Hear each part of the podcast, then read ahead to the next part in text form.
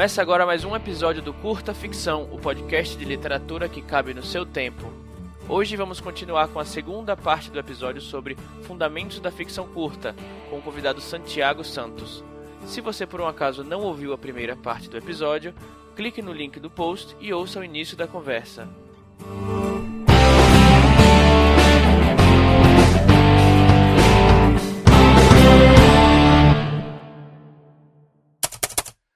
Vamos começar a segunda parte do episódio com uma indicação de livro. Santiago, você tem algum livro de contos que você quer sugerir, sugerir aí para os ouvintes? Então, eu, eu acho que, que tem que se. Que, que, quando a gente fala de mini contos, tem dois livros que eu acho assim primordiais. Um é o, o História de Cronópios e de Famas, do Julio Cortázar, um argentino que escreveu de tudo, aí, um cara super versátil do século XX e veio depois de Borges, né? Tem uma escrita mais acessível que a do Borges. E nesse livro ele faz pequenos, ele trabalha com micro e mini contos assim. O livro é dividido em quatro partes, é um livro pequenininho, de cento e poucas páginas. E tem a primeira parte é instruções para fazer as coisas. Então tem instruções para chorar, instruções para subir escada, instruções para mandar uma carta com uma aranha dentro ameaçando o ministro, sabe? Coisas bem, bem loucas assim. Ele, ele, ele, é, ele, ele trabalha com, sabe trabalhar com humor também. E ali se começa a, a abrir, eu acho, pelo menos para mim, abriu assim um leque de, do, do que do que dá para se trabalhar dentro do mini conto, sabe? Que não precisa ficar só naquela estrutura narrativa seca, simples, de uma história que começa e acaba e tem personagens, etc. Pode ser coisas diferentes. E o outro livro é do brasileiro Luiz Rufato, que é Eles Eram Muitos Cavalos, que é, na verdade são 70, acho que são 71 mini contos que se passam em um dia de São Paulo, no ano 2000, e ele começa, também faz uma, ele faz esse desafio, digamos assim, né, de, de como, de quantas formas tem de, de, de, fazer um mini conto. Ele começa narrando, por exemplo, o clima do dia. É um, é um, é um informe meteorológico. E aí ele vai entrando em, to em todos os tipos de, de formatos e conteúdo, sabe? Ele narra história de gente que tem dinheiro, gente da favela, de gente que cuida de carro, de, de dos empresários, de, de menino que está na escola, de, putz, de tudo que você pensar e de várias formas diferentes. Tem né, narrativas que são um parágrafo só, corrido, sem ponto, tem outras que são todas é, telegrafadas, tem umas que são só diálogos puros, tem umas que são flashback. Então, putz, são, são duas obras assim, que enriquecem bastante o panorama de quem quer, quer ver o que, que dá para se fazer dentro do mini conto. Deixa eu indicar aqui também, né? Não podemos deixar de indicar o livro de Santiago, eu sei que o Rodrigo leu também, que é o Na Eternidade é Sempre Domingo. E é, ô Santiago, você me corrige se eu falar alguma besteira, mas assim, é uma espécie de um fix-up, né? Ou seja, uma história maior contada a partir de pequenas histórias. E que eu achei muito legal, assim, bastante diferente, que cada mini, cada flash fiction, né, é baseado em uma foto que eu entendo que você tirou na sua viagem e que a sua protagonista tira ao longo da viagem dela, certo? É, é um, um livro baseado realmente nesse mochilão e, e eu utilizei essas fotos para serem chamarizes né, dos, dos contos. E tive que fazer uma pesquisa muito bem aprofundada assim sobre os incas, que foi eu viajei pelo Peru e pela Bolívia, né? E aí eu resolvi fazer essa, essa experiência de, de contar, de narrar essa viagem e mostrar para o leitor todo, todo o, o, passo a passo da mitologia dos incas entrecruzada com a história deles. Então são, são a maior parte deles são mini contos mesmo e que narram essa viagem, né, da, da, saída desde Cuiabá, passando por todos os pontos terrestres ali até Machu Picchu e de volta. É uma coisa que, tipo, eu nunca tinha lido nada similar, assim. É, eu achei muito bom, porque ele, ele tem um mérito muito grande, eu acho, assim, que é, tipo, passar aspectos, assim, mitologias da civilização incaica, mas de um jeito que é interessante, é, é, intrigante, assim, sem parecer professoral, assim, ou, ou, um sermão. Não parece apostila de escola. Parece realmente que você está embarcando. Parece que cada, cada capítulo é como se te clicasse num ícone que te abre um, um mini mundo, assim, e, e, te insere lá dentro é, é, bizarro, assim, você, porque você tem até aqueles nomes bem diferentes dos incas, né, que não são nada intuitivos assim, mas você consegue entender e, e lembrar das histórias e ficar engajado. Eu... É, na verdade é como se você estivesse ouvindo as histórias das pessoas. É aquela história que você aprende quando você vai viajar e você conversa com alguém que é nativo. Você tá andando pelo lugar e algum guia te explica alguma coisa pontual, tal. É bem legal eu acho que, assim, por ser diálogo, também ajuda, né? Aquela coisa meio socrática, assim, de estar um falando com o outro. O livro inteiro é praticamente um grande diálogo, né? Entre o guia, surgido do nada, digamos assim, que é o Nip, né? E esse viajante, ou, ou a viajante, que está seguindo por essa estrada. Pô, mas que legal que vocês acharam isso, gente, porque quando você faz uma, uma história assim muito, muito com muita pesquisa, que você tem muita nota, você, você anota, você não quer errar as coisas, você fica com receio, né, de escrever uma coisa talvez muito infodump assim, muito densa. E eu fico contente de saber que que fluiu. É, eu achei muito bem sucedido, é porque mesmo essa, essa parte de diálogo não ficou de um jeito é, orgânico, assim, não ficou parecendo, ah, como você deveria saber, não ficou assim, sabe? Ficou Parece que são realmente um. Parece que é realmente um, protagonista lá, o brasileiro, conversando com uma pessoa mais velha que sabe bem mais sobre a história e vai. E, é, batendo um papo mesmo, assim.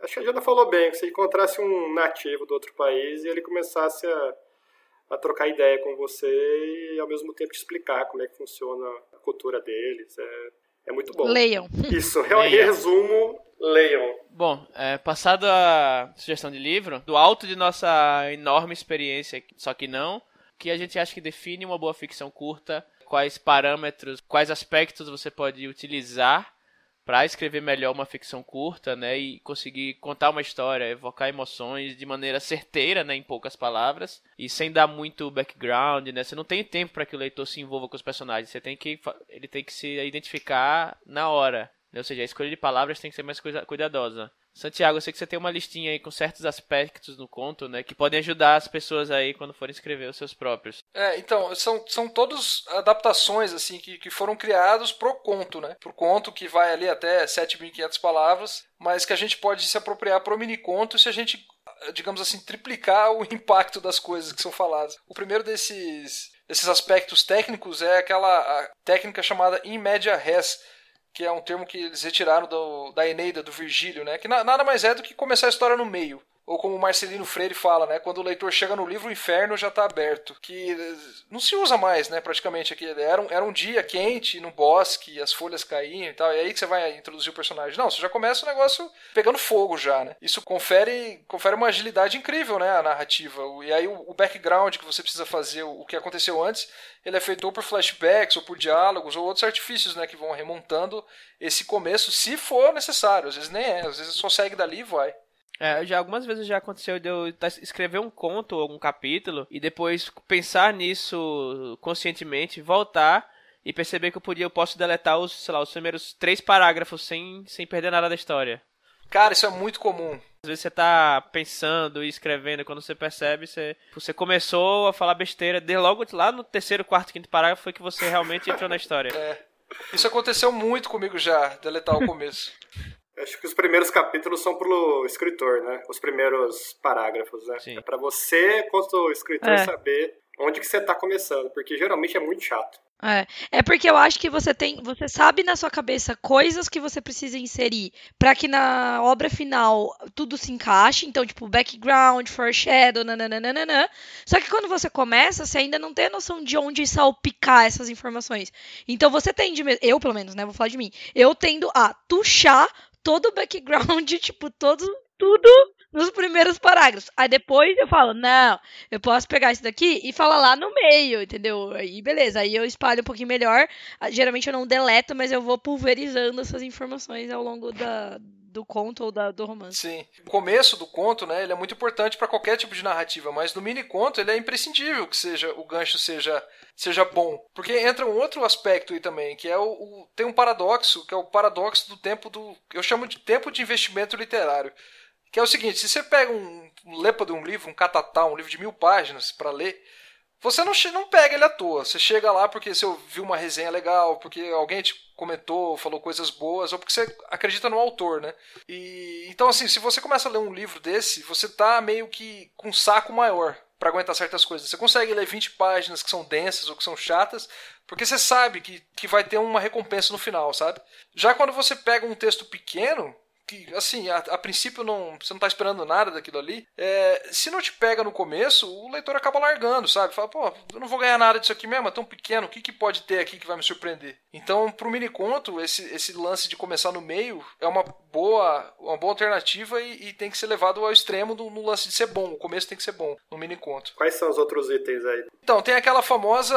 É coisa da arma do arma de Chekhov, né? Que ele fala que o Chekhov falava que se, por exemplo, você está escrevendo um conto e aparece uma arma pendurada na parede no começo do conto, ela tem que necessariamente aparecer no final, ou seja, nada é gratuito, assim, você não, você não fica colocando coisas que não vão ser essenciais para o conto, né? Isso com relação ao enredo. Mas eu particularmente gosto de pensar nisso também com relação à linguagem, que era o que a gente estava falando do Dalton Trevisan no começo, né?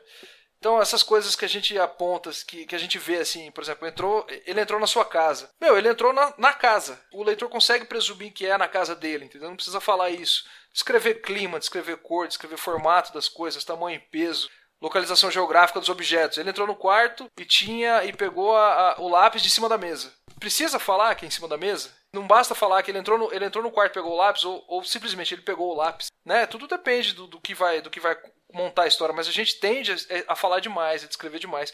E no mini conto, inclusive, que é tão pequeno, tão reduzido, às vezes o nome do personagem não é importante o nome da cidade onde está se passando, pode ser num lugar nenhum, sabe? Só que, assim, a gente também não pode se. Eu acho que é uma boa dica não se prender a isso quando você está escrevendo o primeiro draft, né? A primeira, a primeira versão do texto. Uhum. Você faz, você joga tudo, você enche a linguiça lá e depois você vai afinando. Você vai tirando, você vai revisando. Sim. Outra coisa também é, por exemplo, é, às vezes você está escrevendo, você fala, ah, fulano é, é, um advogado e ele chegou em casa cansado de um dia árduo de trabalho. Tipo, ao invés de fazer isso, você pode falar, Fulano sentou na cadeira, desabotou a camisa, ou, tipo, afrouxou a, o nó da gravata. Nisso você já percebe que, tipo, se ele sentou e, e afrouxou a gravata, um, ele provavelmente estava trabalhando em algum emprego de escritório. Pegou a cerveja, né? É, é isso, pegou a cerveja, abriu a cerveja, e dois, ele tá cansado, sabe? Tipo, de um dia de trabalho. Tipo, em uma frase você já disse tudo isso.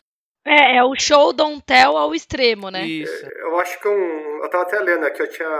Talvez a gente possa pôr no link 13 dicas de construir um flash fiction, mas acho que serve para qualquer história, na verdade. É, eu sempre falo, fico falando do Lobo de Rua da Janaína, porque assim, ela conta a história do moleque de rua que pega a licantropia na rua de uma menina que ele fez sexo lá e começa a se transformar a primeira vez, não sabe o que está acontecendo. E, e assim, a situação é descrita como é. Imagina se você descrever um, isso que eu falei, e aí descrever ainda o, criança passando fome, abandonada, no Brasil, em São Paulo, que a sociedade vira a cara para menor abandonado, que é, não é, é menos que um cachorro a pessoa, né?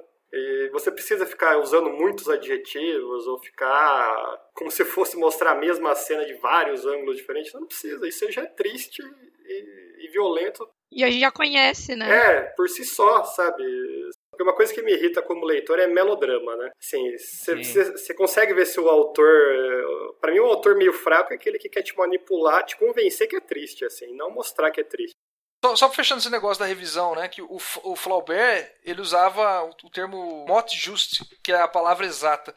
E o Flaubert era um cara meio maníaco, assim. Ele falava que um dia, um dia bom de trabalho era um dia que ele fizesse dois parágrafos. Mas assim, era aqueles parágrafos assim, sabe? Impecáveis. Bom, a gente estava falando de, de, revisão, né? Quem é muito bom em fazer esse tipo de coisa no Brasil, de reduzir o extremo, é o Dalton Trevisan. E esse refinamento do Flaubert, além dele, tem o Borges, né? Que são, são foram caras, assim, revisores monstruosos, sabe? Que se debruçavam numa frase loucamente, assim, para sair. E outra... Nesse, nesse aspecto ainda, cara, tem uma coisa que eu chamo de a, a idiosincrasia do autor, assim. Sabe quando você...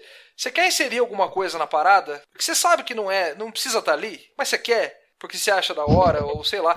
Por exemplo, você está escrevendo uma, uma, uma, uma história na infância, que se passa num, num terreno que te lembra alguma memória da infância, sabe?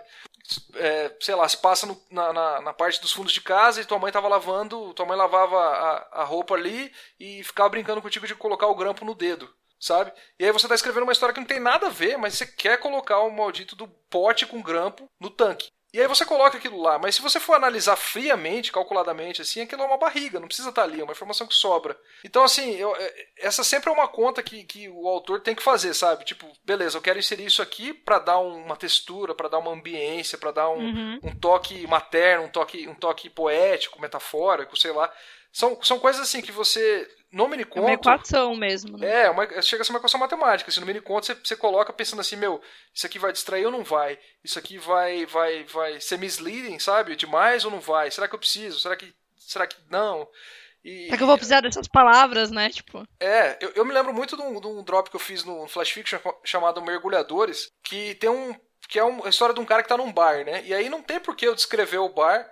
Não tem por que eu descrever o bar, não tem porque não é no, sobre o bar, mas eu, eu coloco uma frase lá que fala que tá com cheiro de fígado frito. E não precisava ter isso, sabe? Mas eu acho que é tão interessante assim, porque o fígado frito não tá só dando uma pincelada no bar, mas tá, tá, também tá, tá, tá tratando do, do, estado de espírito do personagem, sabe?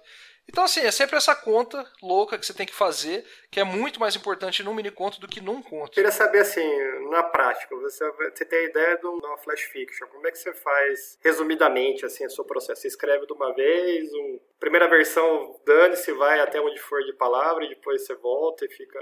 Então, cara, eu não sei, assim, muda muito, sabe? Normalmente eu sento para escrever sem saber o que, que, eu vou escrever. Essa semana, por exemplo, eu, eu tava numas, numas piras de, de não querer me repetir, aí eu tava pegando a Piauí que eu tenho, que eu comprei aqui, e ali um pedacinho que era uma notícia é, curtinha, que eles têm um, um pedaço da, da frente da revista que tem, né, umas notícias curtas, eu fazia um conto em cima daquilo. Só pegava, tipo assim, o um assunto principal, alguma coisa que me chamasse atenção ali e começava a fazer. Via de regra, não ser o final, cara. Eu começo a escrever, vou indo, crio um personagem, uma situação, um jeito de falar, qualquer coisa que me chama assim, e vou indo. Às vezes flui, eu consigo fazer o final ali mesmo, e depois eu vou só revisando bastante, assim, muitas revisões, leituras em voz alta, até eu enxugar o máximo possível. E outras vezes eu não consigo achar o final. Inclusive, é engraçado que a maior parte desses que eu não acho o final, depois que eu deixo o texto descansar e eu volto só para colocar colocar aquele último parágrafo, ou para dar aquela, aquela amarrada no conto, parece que, que ficam assim mais impactantes. Então, não sei, não tem uma, uma, uma métrica, sabe? Mas, mas é isso. Normalmente eu sento para escrever num dia, se chego até o final ou não. No outro dia eu vou,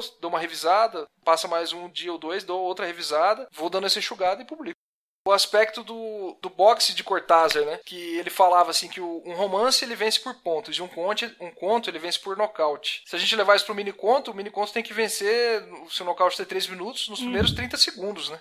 Tem que ser no primeiro soco, assim. Exato. É, o que, a Jana estava falando, né? Que a gente tem essa, essa, essa coisa de, de escrever, de colocando todas as informações que precisa. O correto seria limpar para que a abordagem inicial do miniconto já seja certeira, sabe? Para ser efetivo no final. E aí a gente chega no final também, né? Que o final de um drop tem que ser memorável. Não precisa ser aquela assim, aquela coisa bombástica, aquela coisa da, da revelação que dá sentido a tudo, sabe? Pode ser só uma, uma divagação poética, uma coisa mais lírica, alguma coisa singela, um truque de linguagem, uma, uma onomatopeia, sei lá né? É, mas eu diria assim que a última frase é tão importante quanto a primeira. Uhum. Eu, eu tenho isso, assim, quando eu começo uma coisa curta, um flash fiction, assim, a minha expectativa pelo final é maior do que a expectativa pelo final de uma coisa maior, entendeu? Sim. Eu fico ansiosa pelo que ela. Porque às vezes, por exemplo, isso já aconteceu em flash fiction seu, de tá chegando no final e eu tá pensando, mas caramba, não tá, não tá terminando, assim, não, o que, que vai acontecer?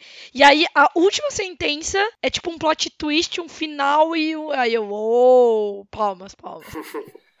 Esse que eu li é um desses, né? Que, tipo assim, é o final que, que dá sentido ao conto, né? Ah, sim. O que eu ia falar do, do último aspecto lá é, é, aquele negócio da história aparente e história oculta, que o Chekhov fala, o Ricardo Piglia fala, ou também conhecido também como a teoria do iceberg, né, do Hemingway, que é o parte daquele famoso postulado do Chekhov que, que, ele, que ele escreveu, né? Um homem em Monte Carlo vai ao cassino, ganha um milhão, volta para casa, se suicida. Isso, dali, ali, uhum. ali estaria condensado todo um núcleo narrativo, né? Porque tem uma história aparente, mas tem uma história que a gente não sabe de motivações, é. o que aconteceu e tal. Então ele, ele, eles falam, eles defendem assim que o grande conto, o grande escritor, ele tá sempre trabalhando com uma narrativa oculta, sabe? Às vezes ela emerge na história, às vezes não. No conto, isso, isso é uma marca que, que deixaria o transformaria um conto num grande conto, sabe? Ter essa duplicidade, nem que seja só metafórica, né? Simbolismo também. Falando de camadas, isso da, da história, né? É, camadas, é. Acho que é um, outra palavra boa para usar. Mas assim, cara, no mini conto, eu acho que como a gente tá trabalhando num, num, espaço tão pequeno, não necessariamente é uma coisa, é uma exigência, sabe? Que exista essa segunda história. Eu percebo, pelos que eu escrevi, pelos que eu li, que quando existe essa, essa, esse, essa, essa amplitude por baixo do, dos panos, deixa realmente o conto ma, ma, maior, sabe? Um conto, deixa um conto mais impactante. Mas dá para se trabalhar só com a história superficial no, no, no Flash Fiction. E dá para trabalhar com vários tipos de formatos, né? Tem coisas, por exemplo, que fica, tem coisas que ficariam cansativas num conto, porque eles são maiores, mas que no mini conto funcionam. Como, por exemplo, um panfleto de produto imaginário, uma lista de compras de ingrediente de para fazer uma magia, sabe? Uma descrição detalhada de uma foto que não teria. Teria um personagem, né? Mas não teria um arco narrativo, talvez. É, coisas assim, trechos de entrevista, sabe? Essas experimentações elas cabem bastante no, no, flash fiction. Eu, pelo menos, considero literatura ainda, né? Se tiver aquele, aquele toque ficcional e, e, for bem escrito, mas... Aí tem gente que já é mais, mais caxias, assim, fala, não, literatura tem que ter um personagem, tem que ter atenção, o conflito, a resolução, etc. Mas eu gosto de experimentar. É, até você falou agora, eu lembrei de um negócio que eu nem tinha pensado. É aquele livro World War Z, que até teve o filme e tal. Sim. No filme eles fizeram uma história com arco narrativo, mas o livro eu li e ele é um compilado de, de entrevistas com pessoas que viveram o apocalipse anos depois do apocalipse zumbi, quando já tá tudo. O apocalipse não destruiu o mundo, assim. Uhum. Eles só. Eles conseguiram reverter as coisas. E aí é um. Não tem um protagonista que tem, assim, a gente sabe que tem um entrevistador, mas não tem aquele off da história dele falando por que, que ele tá entrevistando as pessoas. É simplesmente ele falando assim no começo de cada entrevista. Encontrei fulano na casa dele, nananã, e tal. Aí o cara conta sobre uma determinada época, antes, durante ou pouco depois do apocalipse. É bem interessante. É um. Fica uma outra indicação off aí. Legal. Bom, gente, é, é isso. Já deu que chega, né? Nossos ouvintes poderão escrever maravilhosos flash, flash flicks. Nossa, sério. Então, antes de começar o jabá, a chamada para o nosso primeiro concurso de flash fiction do Curta Ficção. Vocês, ouvintes, vão sentar a bunda na cadeira, abrir o Word ou o caderninho aí de vocês, para quem escreve na, na caneta que nem eu. Vão escrever um, um conto, mini conto, flash fiction, whatever, de até 500 palavras, até o fim do dia 17 de abril. Meia-noite de Brasília?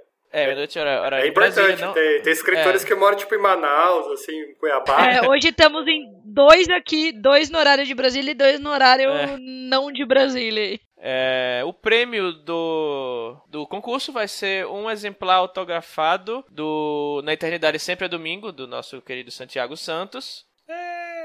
É, Se eu fosse vocês, eu degla- me degladiava Uhum. aí por este livro. Bom, o resultado a gente vai dar em algum episódio do podcast né, no, no mês de abril. Isso aí a data vai, vai depender do- de quando vai sair os episódios. No post vai estar o link aí de como proceder para enviar seu conto. Será pro contato arroba pacotãoliterário.com.br. Né, na nossa página do Facebook e, e no link aí vai, no post vai estar o, o regulamento completo.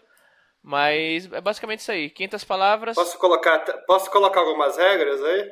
É regras, não há regras. Não, existem regras, sim. Para começar, se vão ser sumariamente eliminados contos em que estão todos mortos, todos loucos, Ou sonhando. ou tudo era um sonho. Isso, sério, começou. E se o conto começar com a pessoa acordando, também vai ser eliminado. Mais uma coisa que, obviamente, acho que a gente não precisa falar, mas vamos falar porque, né? ah, sem conteúdos ofensivos, racistas e misóginos e etc. É. Se quiser mandar, mande, mas a gente vai, vai ler quando chegar no momento que a gente vir que tem algo desse estilo, a gente simplesmente vai apagar e ir pro próximo. Ah, e tem que ser, obviamente, a criação própria sua, né? Não um plágio da internet, que a gente não é bobo. Isso em português. Em tipo, já virou um monte de né? É, então, valeu, gente. Vamos ao jabás. Santiago, fala um pouquinho aí sobre o seu site. Sobre o seu livro a gente já falou, mas se quiser falar como, como comprar seu livro.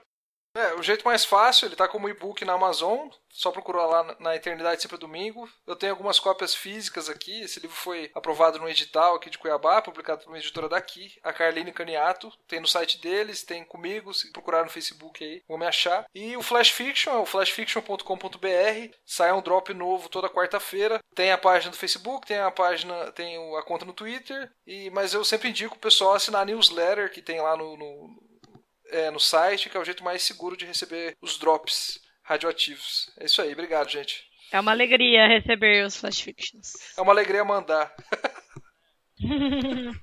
oh, a gente foi fofo agora. É, eu, eu tô fazendo coração com os dedos aqui. Também. Vocês não estão É, vendo, eu não, mas eu é, tô eu não tô fazendo. não, mas beleza.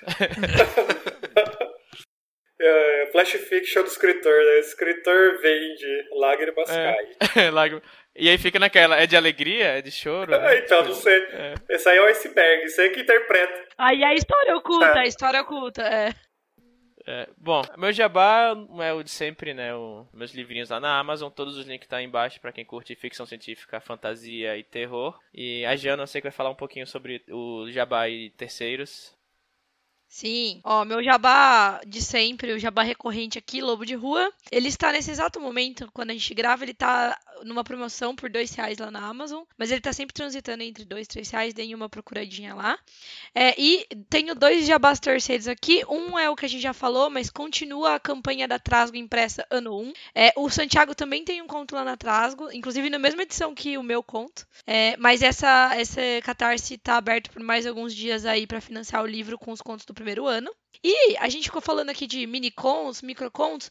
A gente vai, queria falar um pouquinho também para vocês procurarem o pessoal do Escambau, o portal de literatura e de cultura nerd. E eles têm um grupo lá no Facebook, a gente vai deixar o link, eu não lembro exatamente o nome, em que eles promovem de tempos em tempos é, concursos diários de microcontos. E é bem, bem, bem legal, assim, tem, são muitos microcontos, eles depois vão selecionando os X melhores lá. E é um concurso que tem um prêmiozinho em dinheiro. Acho que, se não me engano, o conto que ganha a cada semana ganha tipo 50 reais. Um valor simbólico, mas é muito legal o concurso para participar. Movimenta bastante o Facebook, assim, quando tem. A gente vai deixar os links aqui. Não tô fazendo nada que saia para público por enquanto, que Tô revisando uma. Tá introspectivo, né? Tô introspectivo, tô criando coisas que ou estão para as pessoas apreciarem, ou nem acabei ainda. Então, mas acho que, acho que nesse, nesse espírito aí de flash fictions e ficções curtas, eu, eu queria recomendar o conto do Ernest Hemingway, que é Colinas como Elefantes Brancos. Esse conto aí, tem na internet, inclusive, é muito velho esse conto. Acho que até, se não tiver em domínio público, tá quase domínio público. Que é um conto bem curto do Hemingway, virou até filme nos anos 90. Mas é, o conto é melhor que ele mostra tudo isso que a gente falou nesse episódio de hoje sobre economia de palavra, sobre o iceberg, a história oculta, a história aparente. É, o Hemingway, especificamente nesse conto, ele, é, ele praticamente não usa adjetivos, nem advérbios, nem nada. Assim, ele, e ao mesmo tempo cria uma história bem rica, bem interessante, que você, assim, faz você ter vontade de ler. Eu, eu já reli essa história várias vezes. Só um casal conversando, né? E, Sim, é um casal conversando. E você começa a entender o, qual o contexto. Isso, numa estação de trem na, na Espanha. É o, é o cenário, só tem um cenário, o conto, é eles conversando numa estação de trem na, na, no interior da Espanha. E esse conto, inclusive, é meio que um conto assim padrão para curso de escrita.